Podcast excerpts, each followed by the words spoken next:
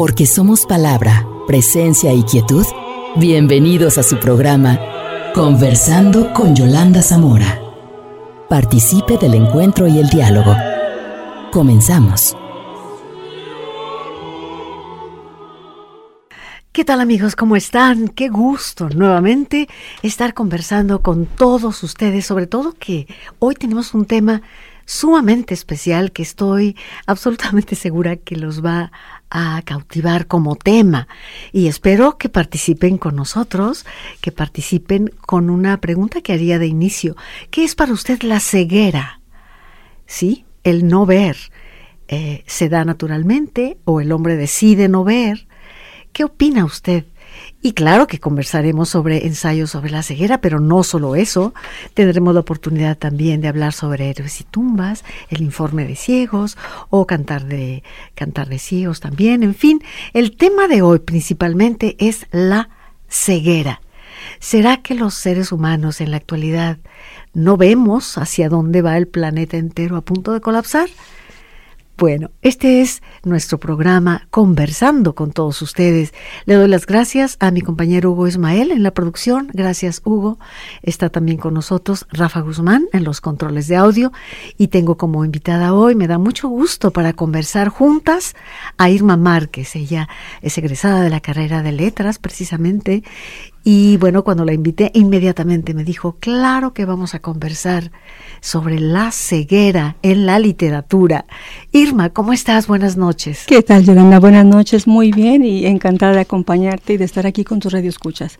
Además, el tema que, que vas a tratar el día de hoy, que vamos a conversar, es muy interesante. Espero que todo esto salga muy bien. Seguramente será. Vamos a conversar sabroso también. Y bueno, yo empezaría por uh, plantear la dinámica del programa. A ver qué te parece, Irma. Podríamos iniciar con el ciego en la literatura. A partir de los relatos fundacionales, ahí tenemos a un Homero, Claro. que se dice era ciego, el mítico Homero finalmente. No lo será tanto cuando nueve ciudades se disputaban su, su paternidad y demás, pero ahí está Homero. Será porque al mismo tiempo que se habla de la ceguera, tendrá que ver que en la literatura, la poesía sobre todo, no es tanto contemplar y mirar, sino escuchar y sentir. Además. Y sentir. Sí. sí. Bueno, pues ahí estaría Homero. Vendría también a lo mejor Demócrito, Yolanda. Que se negó a ver para poder entender sí, mejor. Sí, Qué bueno que has dicho esto, Irma, porque siguiendo con la presencia de los grandes de la literatura en esa antigüedad, Fíjate, muchos de los uh, de las figuras que nos presenta el mundo griego, por ejemplo, hablo de Tiresias, uh -huh. hablo de Tiresias, este eh, sacerdote tan especial, o, sí, del oráculo, uh -huh. o Calcas, que aparece en la Iliada, o el propio Edipo Rey que se saca los ojos. Sí. Para ver mejor. Opta por quedarse ciego, para sí, ver mejor. O sea, finalmente viene ese no veo para ver mejor. Sí sería una de las primeras ideas que podemos compartir, Irma. Claro que sí, la negación. Bueno, es una ceguera a medias porque decidir no quiero ver lo que me estorba para, para ver lo que realmente debo de ver. Es una elección bastante dura, pero también es una elección este con doble fin, ¿no? Entonces, claro. muy interesante también. Sí, y, y, te digo, ahí están estos personajes en el mundo griego. Tiresias era el sacerdote de Tebas, aparece en Edipo Rey y, y aparece también en el canto 11 de la Odisea, igual que Calcas, que aparece en la Iliada, ¿eh? para decirles, eh, eh, Agamenón, Está, está, mal, están perdiendo porque tú tienes en tu poder, porque le has quitado una esclava, porque no regresas a la esclava a su padre, hablando de Criseida, ¿no? Al, al, sacerdote Crisos de Apolo, en fin, están ahí y es la, la, la ceguera o la capacidad de ver la realidad para poder comprenderla, ¿no? Aún sin tener los ojos o la visión. Por ejemplo. Sí. Pero si avanzamos un poco más, bueno, tenemos grandes figuras de la literatura que, eh, que fueron, que perdieron de pronto la vista.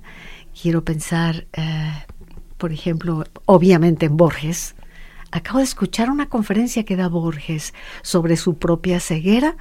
Puntualizaré luego algunos, algunos aspectos que él narra hasta llegar a definirla eh, en el tono de no es tan terrible, sino que es la vida me quita, pero la vida me da otro instrumento.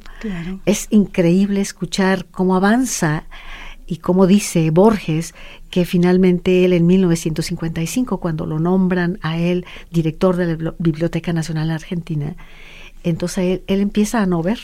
Dice, me quitan, y yo rodeado de libros cuando siempre pensé que los libros son el paraíso, es el cielo. Dice, y entonces, y hace y edita aquella, aquel poema maravilloso sobre los dones, y, en el cual pone él a considerar el hecho de que... Eh, la ironía de la Dios. ironía de Dios. Sí. ¿Leo el, el poema? Por favor, sí. Nadie rebaje a lágrima o reproche esta declaración de la maestría de Dios, que con magnífica ironía me dio a la vez los libros y la noche.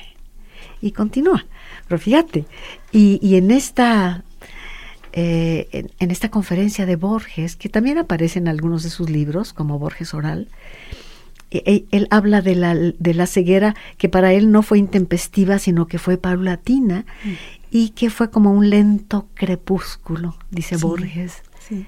¿Cómo ves? Podemos hablar de, bueno, él decía que era que siempre creyó que la ceguera era hundirse en la oscuridad cuando realmente fue al contrario para él. Él decía que fueron escapando de su vista los colores fuertes como el rojo, por ejemplo, y, y, en cambio fue viniendo una bruma, algo, una, algo como un resplandor, como una luz blanca que, que, lo, que le impedía ver todo lo demás.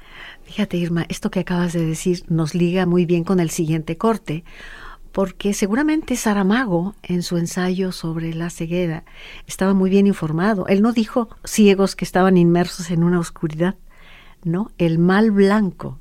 Decían, los ciegos veían blanco absolutamente todo. Entonces, esto está muy congruente con el propio Borges, que Borges en esa conferencia habla de cómo dejó de ver el rojo, pero dice, nunca me traicionó el amarillo. de niño yo veía la jaula del tigre cuando íbamos a un circo. E, el, amarillo y el negro jugando, decía, y me enamoré del amarillo, y nunca me ha abandonado hasta la fecha, en su ceguera él todavía veía un poco. De los últimos colores que dejó de percibir. Fíjate, pero, y dice, es falso quienes creen que la ceguera es estar en una oscuridad total. No, no es así los que son ciegos saben que no es así. Y es esa especie de, blancura lechosa, de que nada tiene forma. y que va desapareciendo. Y la ceguera. Citando a otro de los, de los ciegos, este de los grandes escritores, tenemos a, James Joyce, Yolanda. Joyce, por supuesto, también ciego. Eh, y, bueno, a Milton. Milton, también, hay que subrayarlo. ¿Cierto? Y hay tres, tres directores de la biblioteca, fíjate, los tres eran ciegos. Los tres fueron ciegos y esto lo narra Borges también en su conferencia. Él habla de tres figuras, José Mármol, Rusak, Borges, los tres. Eh, los tres directores perdieron la vista. Dice, dos es coincidencia, pero tres, dice Borges.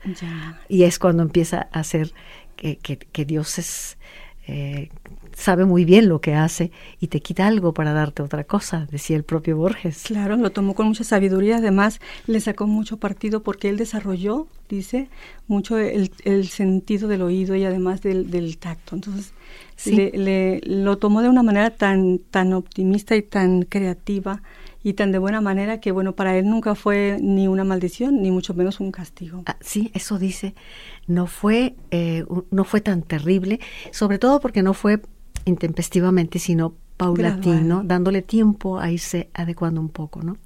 Y bueno, pues esa neblina azul verdosa, por momentos blanca, es como lo describe Borges, y es como la va a describir José Saramago en Ensayo, a la ceguera. Sobre la ceguera, sí. Que, la ceguera blanca. La ceguera blanca, el mal blanco, dicen en este libro.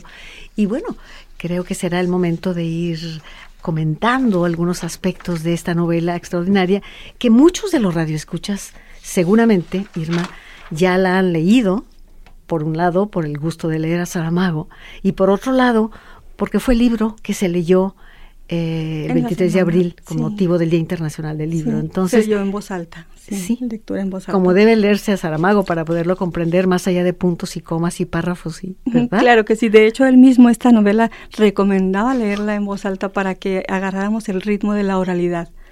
Y creo que lo que muy atinadamente, porque sí, si se hace el ensayo como se hizo en la semana que pasó, pues sí se entiende perfectamente, no nos da ningún problema el que le falten algunos signos o puntos o, guiones para, para anotar diálogo, ¿no? Pero es maravilloso que lo lees y no te hacen falta. No, Está su dominio. Y hay muchas personas que dicen, es que no estoy de acuerdo en que haya quitado puntos y comas y párrafos. Y, no, lo hizo porque lo dominó y no le fue necesario. Y además es como cuando hablamos, ¿no? Cuando hablamos, eh, saltamos tal vez de un tema a otro, pero todo hilado. Sí, sin puntos, no, no los necesitamos ciertamente en la oralidad, pero sí en el tono y en el ritmo de la voz. Y es lo que él hace con esta novela. ¿Qué te parece si nos das algunos datos de, de Saramago para recordar solamente? Eh, por ejemplo, que fue premio Nobel 1998, pero tú tienes por aquí Sí, sí, claro, fue galardonado con el premio Nobel después de algunas, muchas este, publicaciones que ya tenía en su haber. Em, bueno, él nace en... E, él es un ensayista y narrador portugués, que ciertamente, como decías, bueno, tuvo su, su premio Nobel. Em, bueno, mm, nace en una familia que ciertamente no era una familia de letras, pero él se encamina a ello a favor de su madre, por favor, por, por el, el, motivo de su mamá. Ella es la que lo encamina a este a este arte cuando le regala su primer libro y él queda encantado. Una mujer de gran personalidad. Claro que sí. Que fíjate, Isma y amigos, va a aparecer en algunas de sus novelas, ¿eh? yo la ubico en varias de sus novelas, esa, esa figura de una mujer fuerte, y en general Saramago va a colocar la fuerza, la libertad y la capacidad de redención en una mujer, como el caso de ensayo sobre la ceguera. Claro, porque pone eh, en la figura de la mujer el, en uno de los personajes el peso más, más este, grande de la novela, ¿no? Sí. El de rescatar y redimir finalmente a un mundo de ciegos. Bien, pues vamos a ir a un corte, recordando que él nace en 1922, eh, a Ciñaga, en Portugal, y que su bibliografía es extensa, maravillosa, y ya tendremos oportunidad de ir puntualizando aspectos de su narrativa. Quédese hoy con nosotros. ¿Qué opina usted? ¿Qué es la ceguera? ¿Ha experimentado alguna vez la capacidad de no ver, taparse quizá los ojos unos momentos y de pronto desesperarse porque uno no resiste ni siquiera unos minutos? Teléfono 33 3030 53 26. Corte y volvemos. Estamos escuchando su programa Conversando con Yolanda Zamora. Porque somos palabra, presencia y quietud. Conversando con Yolanda Zamora. Se iluminó el disco amarillo. De los coches que se acercaban, dos aceleraron antes de que se encendiera la señal roja. En el indicador del paso de peatones apareció la silueta del hombre verde. La gente empezó a cruzar la calle, pisando las francas blancas pintadas en la capa negra de asfalto. Nadie hay que se parezca, menos a la cebra, pero así llaman a este paso. Los conductores impacientes, con el pie en el pedal del embrague, mantenían los coches en tensión, avanzando, retrocediendo, como caballos nerviosos que vieran la fusta alzada en el aire.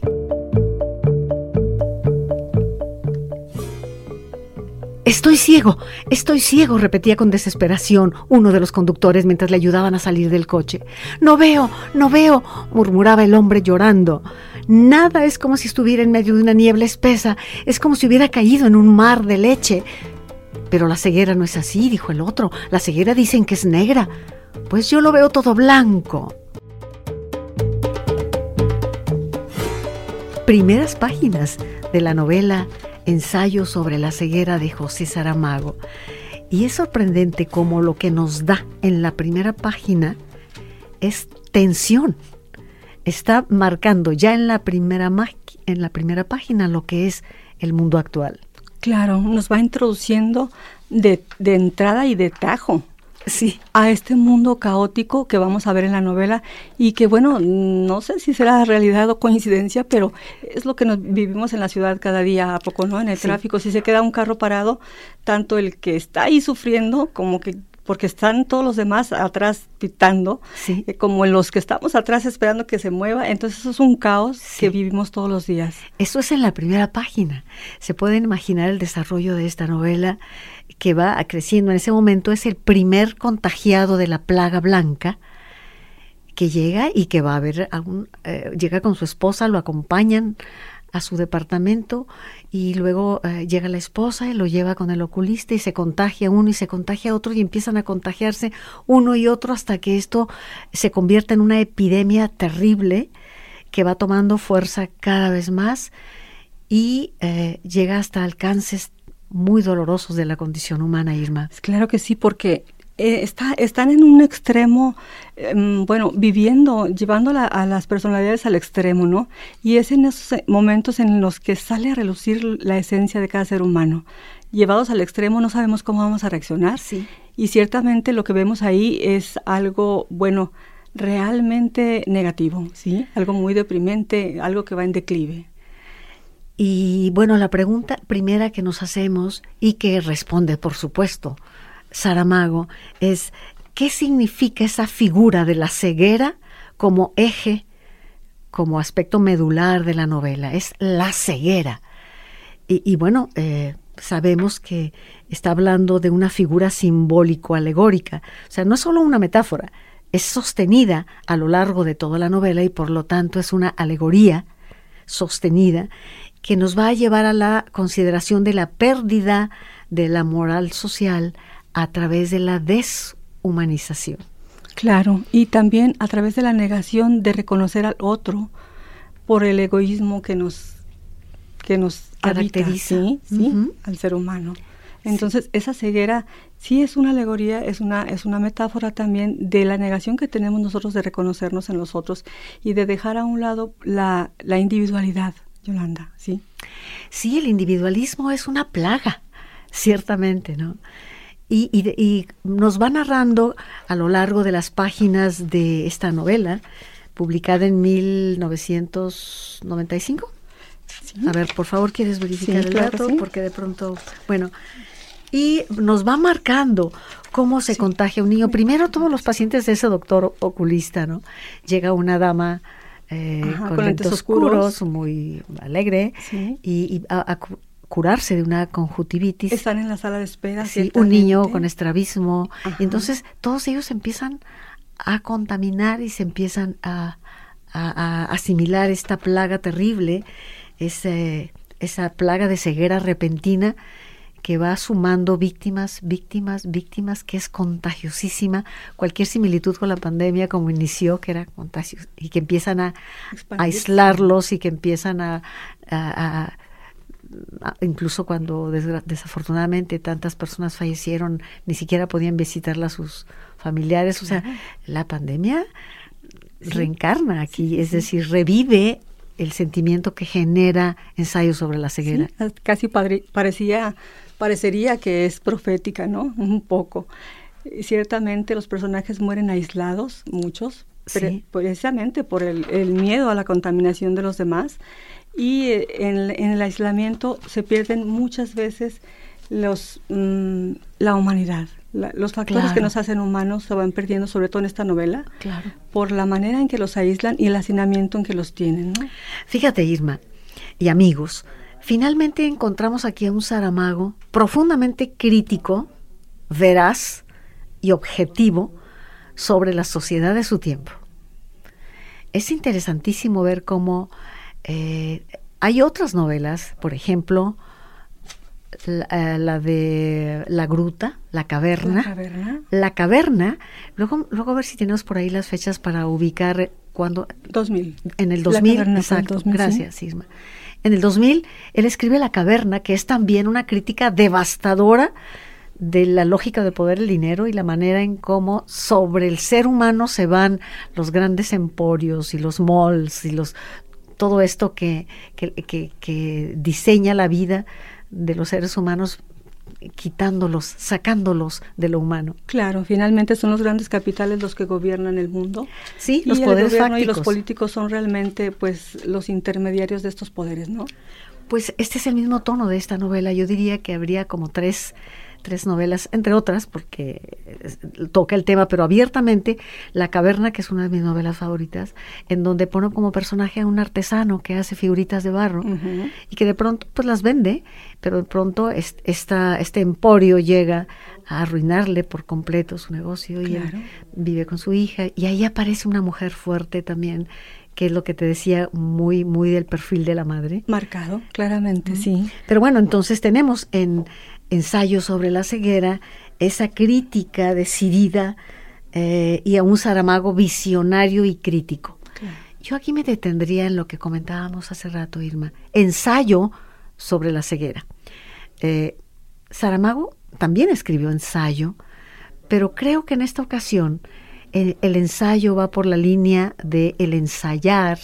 Practicar. Practicar, porque la, la pandemia que ocurre de la, del mal blanco cursa y se termina. Esto fue un ensayo, diría Saramago. Vendrá luego lo cierto. ¿O qué opinas? Sí, sí, tienes razón. Podría ser, es una práctica de lo que vendrá.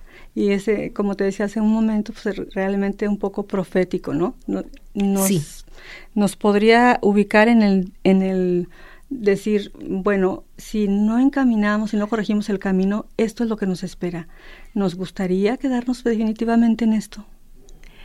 Sí. Ahora, eh, hay que subrayar el hecho de que ninguno de los personajes de la novela Ensayo sobre la ceguera tiene nombre. ¿Por qué? Porque podemos ser usted o yo, cualquiera de nosotros. Claro. O sea, no hay un solo nombre. Los define por su quehacer. La señora que hace el aseo, eh, el señor, el doctor oculista, el taxista. La esposa eh, del doctor. La esposa del doctor. Ajá. la mujer de las gafas. Pero no das los nombres. No, es una impersonalización que yo creo que tienes razón, Yolanda, cuando dices esto, porque yo creo que no importa quién eres en este momento, sino lo que haces realmente. Eso es lo que te define en el, en el universo de la novela no es este si eres eh, Pedro o Juan o, quien sea, sino qué es lo que estás haciendo en pro o en contra de lo que de la circunstancia. Sí, a mí me parece eh, que, bueno, no es que a mí me parezca, eh, los estudiosos, pues se ha coincidido totalmente en este aspecto visionario de Saramago, que es una novela que alerta, alerta al mundo, a todos los que leemos, alerta al mundo entero sobre las posibilidades de perderse a sí mismo o de deshumanización. Tú usaste esa palabra con mucho acierto, Irma.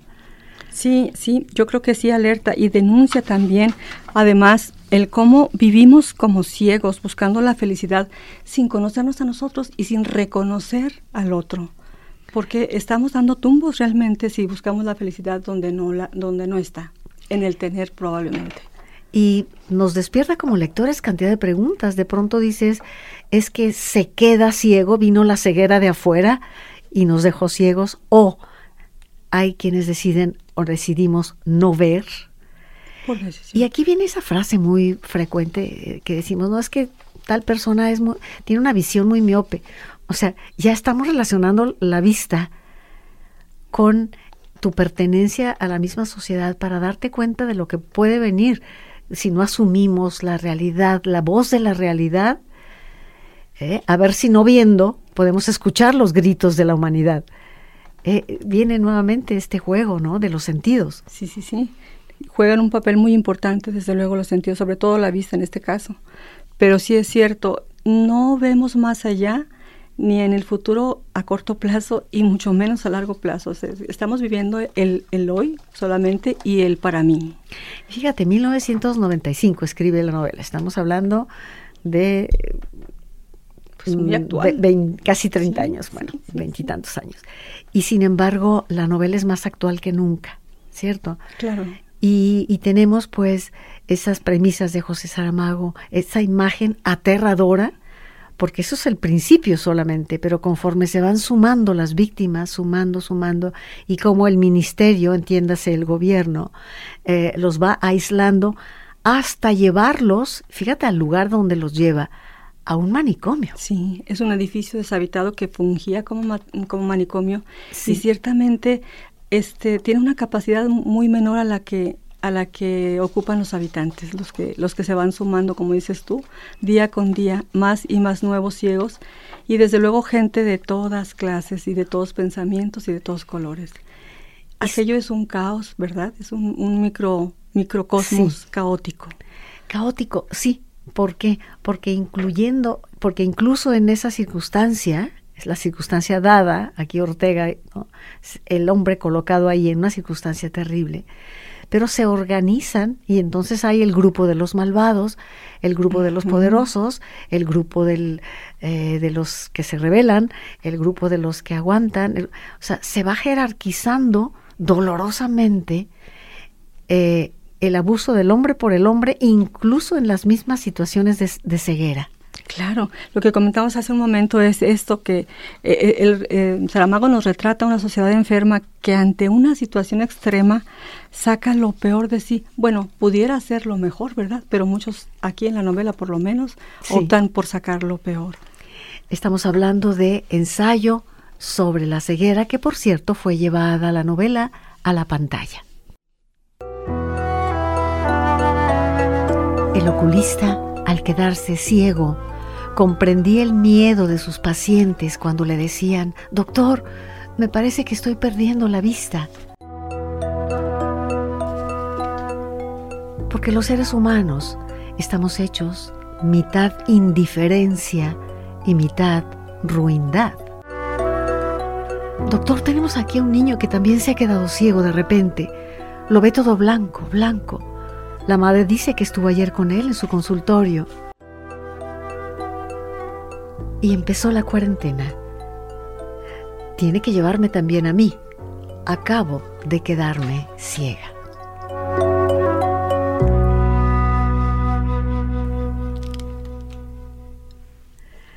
Irma Márquez con nosotros, conversando sobre esta novela visionaria que anticipa, que alerta, que nos dice esto nos, como un espejo nos muestra la sociedad actual.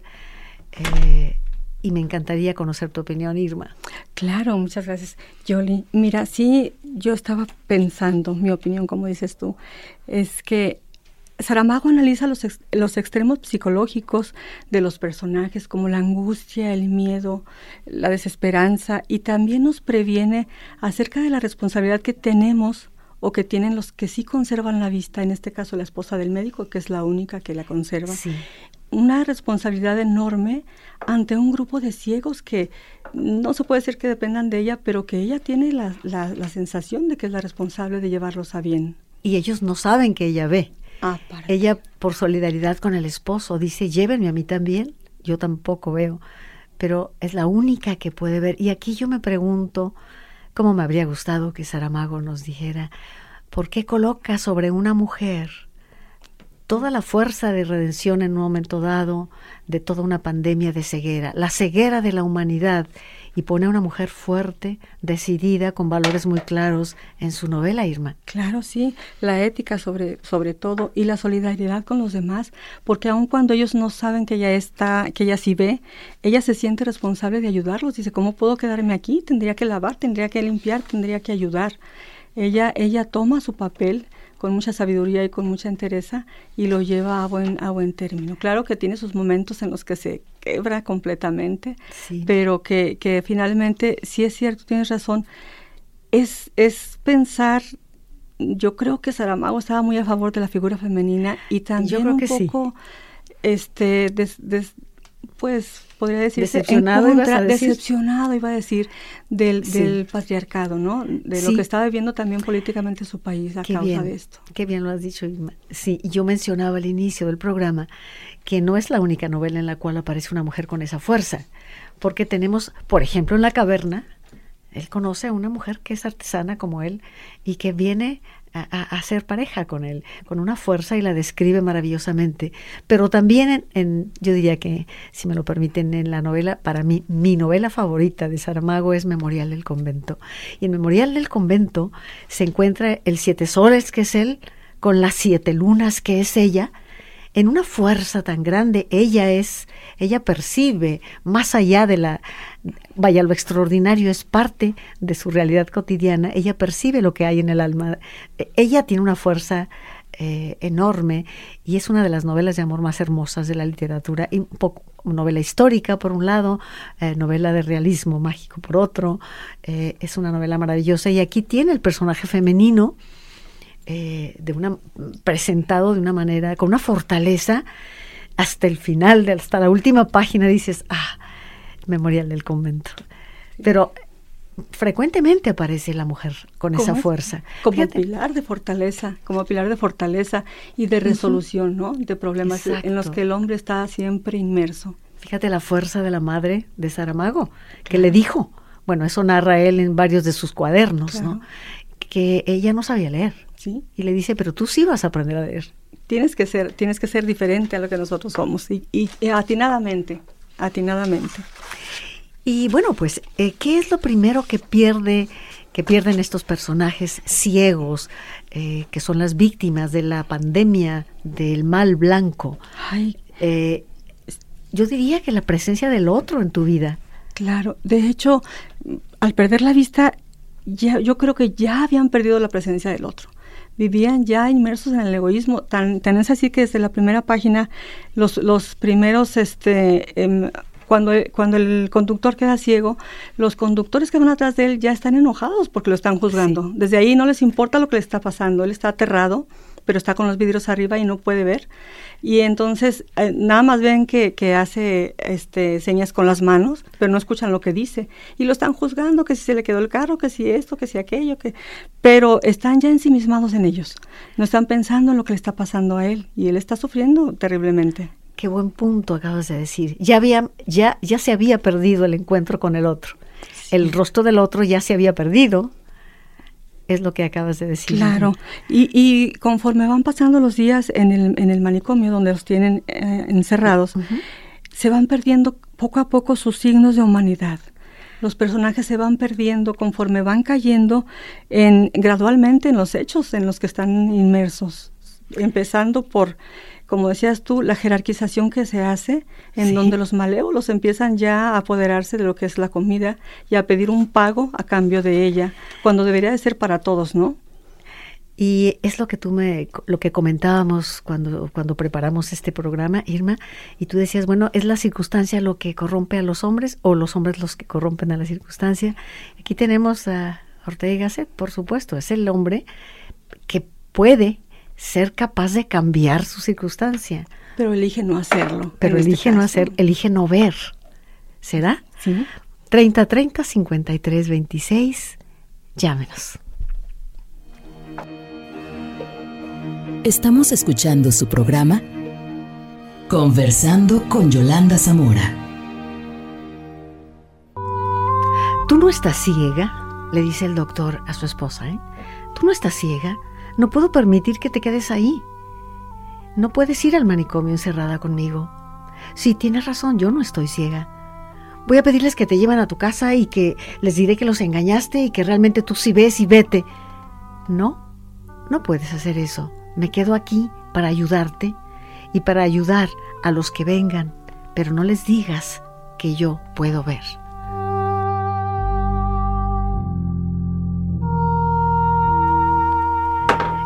Fundamental, Irma, la presencia del otro en tu vida, ¿no? Claro, y en esta novela fundamental la, presencia de la mujer, de la esposa del médico, para todo lo que viene después, ¿no?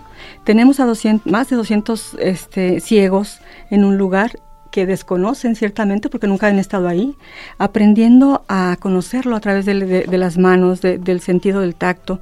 Y Imagina tú este, las labores más cotidianas como ir al baño, asearse, dormir, las necesidades básicas y cruzan una línea, se da cuenta el doctor que, que, han cruzado una línea en la que van perdiendo la humanidad. Exacto, sí. Uno de estos hechos eh, es, muy doloroso para él, que es en el que en la película lo vemos llorar, a este actor que, que lo interpreta al doctor, que es Mark Ruffalo. Y es cuando no alcanza a llegar a las letrinas y, hace sus necesidades encima de, sí, mismo. Se ve forzado. Es la, un, ambiente de sordidez tan grande. Terrible. Es cuando él piensa, dice, hay muchas maneras de convertirse en animal, de perder la humanidad ciertamente, y esta es solo una de ellas. Empieza a darse cuenta de lo que viene, ¿no? De lo que está pasando y de lo que está perdiendo. Pero también vemos que en la sala 1, que es donde están ellos, los primeros ciegos, los, los pacientes del doctor, del oftalmólogo, hay una especie de orden más racional. Está, eh, hay más limpieza, todo lo que se puede decir, que es que lo que se puede tener como limpieza en esas circunstancias, y también hay un orden a la hora de repartir la comida, aunque es insuficiente, todos alcanzan a comer aunque sea poco, lo que no se da en otros en otras salas. ¿Por qué? Precisamente por la presencia de la mujer. Sí, eh, qué importante, ¿no? Esta figura. Y luego hay otra crítica muy seria. El famoso ministerio, el gobierno, lo único que quiere es quitar del escenario a todos estos enfermos que le están quitando puntos en la próxima elección política. Claro. Qué terrible. Sí, sí. Eh, se maneja el criterio por la conveniencia de partido Fíjate, cómo se anticipa? ¿sí? ¿sí? claro.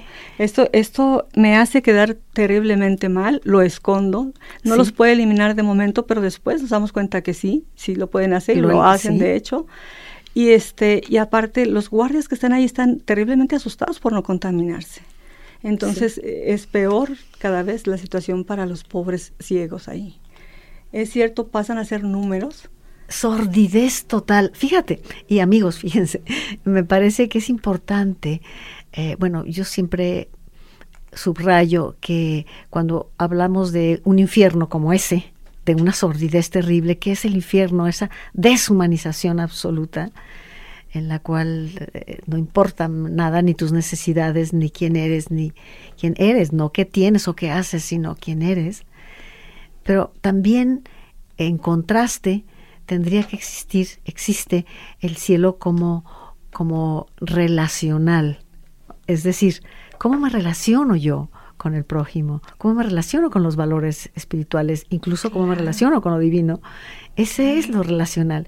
Y esa es finalmente la decisión radical que tú una vez en tu vida haces. O sea, optas optas por el otro, por la, por la relación, por el encuentro, o optas por la, lo negro, por la separación, por lo oscuro, por ir en contra de todo ello. Y esa es la verdadera decisión que tomas una vez en tu vida.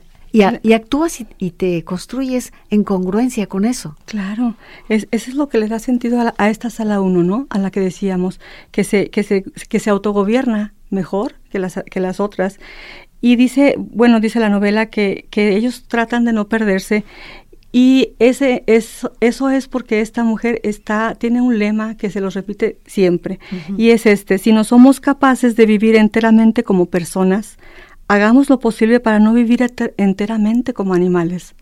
Quiere decir, rescatemos lo que nos queda de humanos para no caer en esta deshumanización y, y, y pasar a ser como animales, ¿no?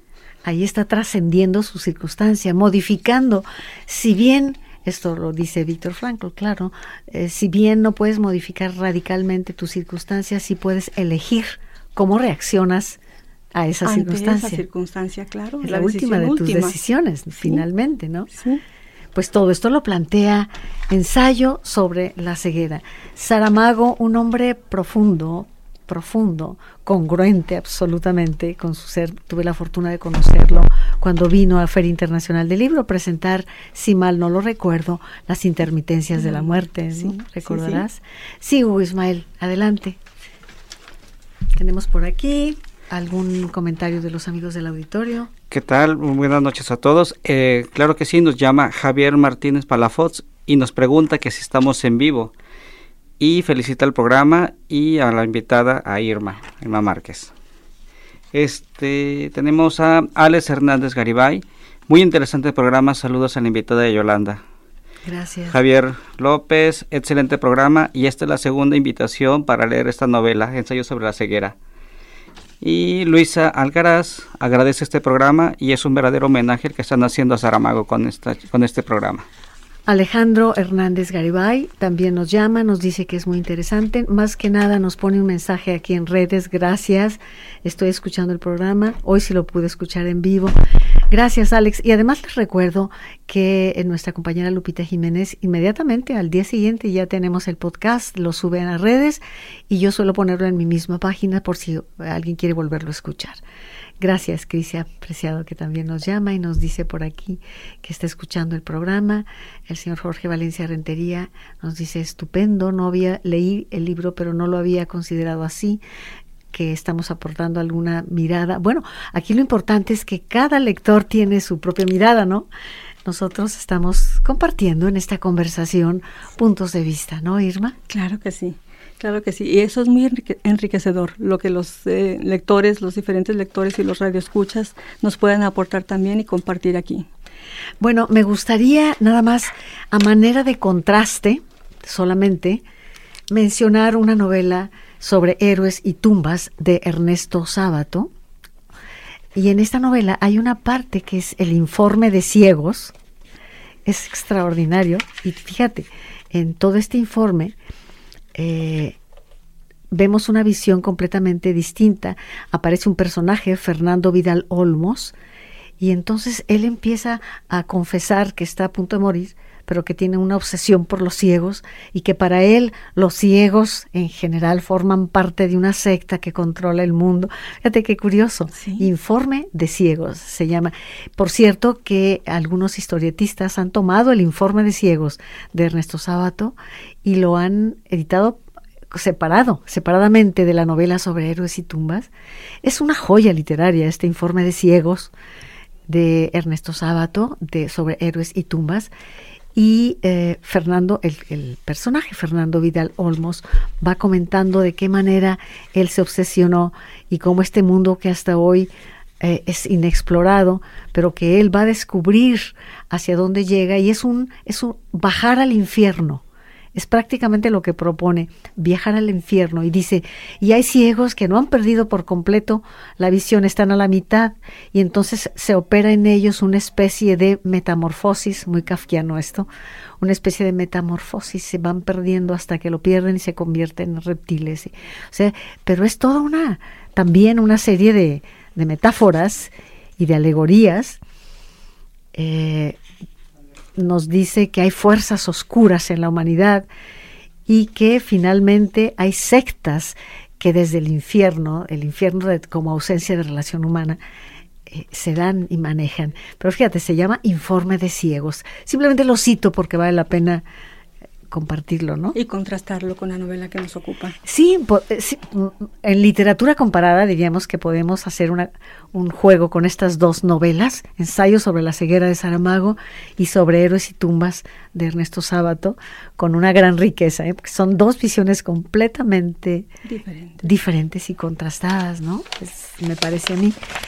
Ahora bien, hay otro libro que se llama Cantar, Cantar de Ciegos yo de pronto no me acordaba del libro, lo volví a leer, pero es una colección de cuentos de Carlos Fuentes que él simple y sencillamente eh, hace este libro y se refiere a las cantigas de ciego.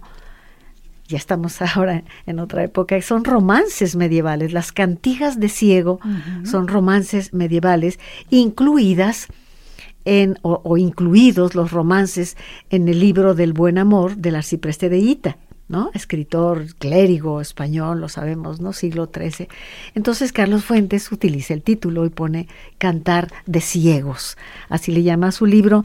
Debo decir que es un libro, mm, desde mi óptica, bastante regular comparado con la propia obra de Fuentes, con la primera obra sobre todo, como Aura, no sé, como Aura o como La cabeza de la Hidra, en fin. Pero yo me quedaría con un solo cuento de aquí, que sería Muñeca Reina aparece en el libro Cantar de Ciegos de Carlos Fuentes. ¿Cómo ves, Isma?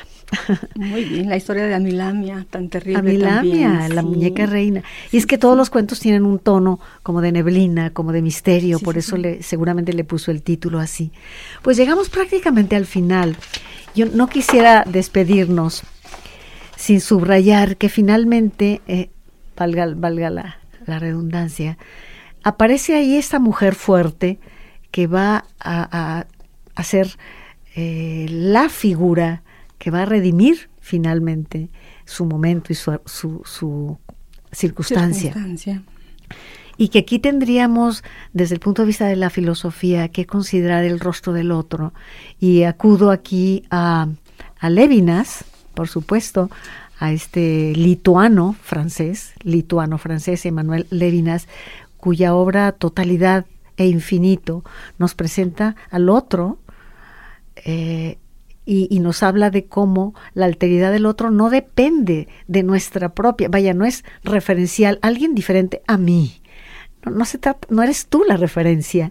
La alteridad del otro no depende de una cualidad que lo distinguiría de ti, sino de sí mismo. Y para entender la radical alteridad, necesitamos dejar de estarla comparando con nuestra propia manera de ser, de existir, de pensar, de, de amar incluso. La alteridad es constitutiva, el otro es el otro. ¿eh? No es que no tenga algo que yo tengo o se diferencia de mí, así. No, no eres tú la referencia. Es otro que Entonces me encanta, nada más cito a Levinas, eh, Totalidad e Infinito, les recomendaría a quienes gustan de la filosofía leerlo, porque nos va a hablar de ese rostro que te interpele y que es diferente a ti el otro. No sé, estamos en los últimos minutos del programa. Yo nada más concluiría diciendo, bueno, que nos deja una enseñanza, ¿no? Esta novela.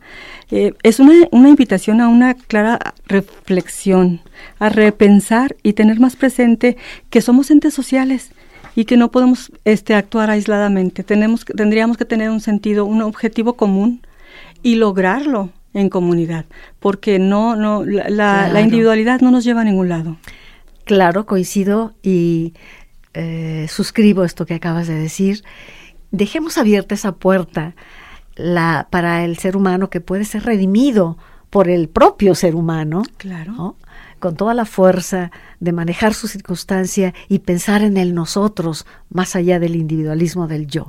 Con esto y con esta esperanza, con esta puerta abierta que el propio Saramago nos deja en su novela Ensayo sobre la ceguera, concluimos nuestro programa de hoy agradeciendo a cada uno de ustedes su presencia que nos ha permitido conversar hoy. Gracias Irma, Hugo Ismael, Rafa y a cada uno de ustedes. Gracias, dejemos abierta esa puerta. Este fue su programa Conversando con Yolanda Zamora. Gracias por su atención y le esperamos el próximo martes 9 de la noche en JB Jalisco Radio